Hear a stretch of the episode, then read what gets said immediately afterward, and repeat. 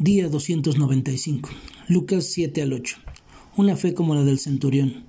Esta historia nos relata cómo un oficial del ejército romano oyó hablar de Jesús y creyó en él. La palabra dice, al oír hablar de Jesús, el centurión envió a él unos ancianos de los judíos pidiéndole que viniera a salvar a su siervo. El centurión no conocía a Jesús, solo oyó hablar de él. Lo que el centurión oyó le resultó suficiente para creer que Jesús podía salvar a su siervo. Lo que el centurión oyó le hizo entender que no era digno de presentarse delante de Jesús. Lo que el centurión oyó fue suficiente para reconocer que Jesús era alguien que tenía autoridad.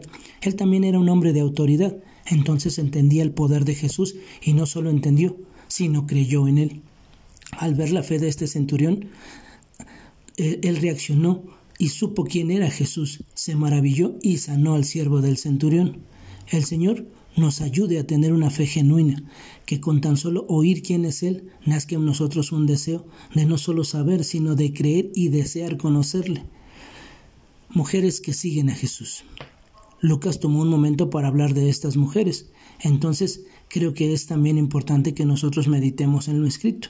Estos versículos nos relatan que mientras Jesús iba por las aldeas predicando y anunciando el Evangelio del reino de Jesús, había mujeres que le seguían y otras que le servían con sus bienes. Hoy en día necesitamos de esas mujeres que sigan las pisadas del Maestro.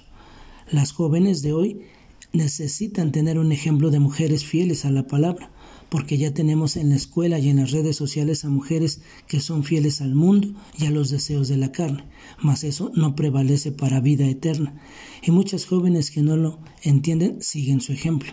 Por eso necesitamos caminar con Dios y conocer al Señor del cielo y de la tierra a través de la meditación de la palabra, para así poder dar un sano ejemplo fiel de lo que es ser un seguidor de Cristo. ¿Qué tipo de semilla eres? Lucas nos muestra la explicación de la parábola que habló Jesús a la multitud. La semilla es la palabra de Dios y hay cuatro tipos diferentes de terreno. Aquella a lo largo del camino son los que han oído, pero después vino el diablo, arrebató la palabra de sus corazones para que no crean y se salven. Aquellos sobre la roca son los que cuando oyen reciben la palabra con gozo, pero no tienen raíz profunda. Creen por algún tiempo y en el momento de la tentación sucumben. La semilla que cayó entre los espinos son los que han oído y al continuar su camino son ahogados por las preocupaciones, las riquezas y los placeres de la vida y su fruto no madura. Pero la semilla en la tierra buena son los que han oído la palabra con corazón recto y bueno y la retienen y dan fruto con perseverancia. Tomemos un momento para orar y pedir al Señor que haga de nuestro corazón un terreno fértil para recibir la palabra y perseverar en ella.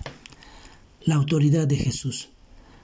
Algo que quiero resaltar que hemos visto y conocemos es la autoridad de Jesús. Marcos nos muestra en estos dos capítulos que Jesús tiene autoridad sobre enfermedades, la muerte, enfermedades de nacimiento, el pecado, la creación, los demonios. Vemos el poder y grandeza de Dios de muchas maneras en estos dos capítulos. Por sus maravillas es digno de ser alabado. Hoy su nombre puede ser exaltado por aquellos que le invocan, pues le hemos visto y conocido. Ahora ha sido revelado a nosotros y nos ha mostrado su gracia. Exaltemos ese hermoso nombre cada día. Que tengas un excelente día y que Dios te bendiga.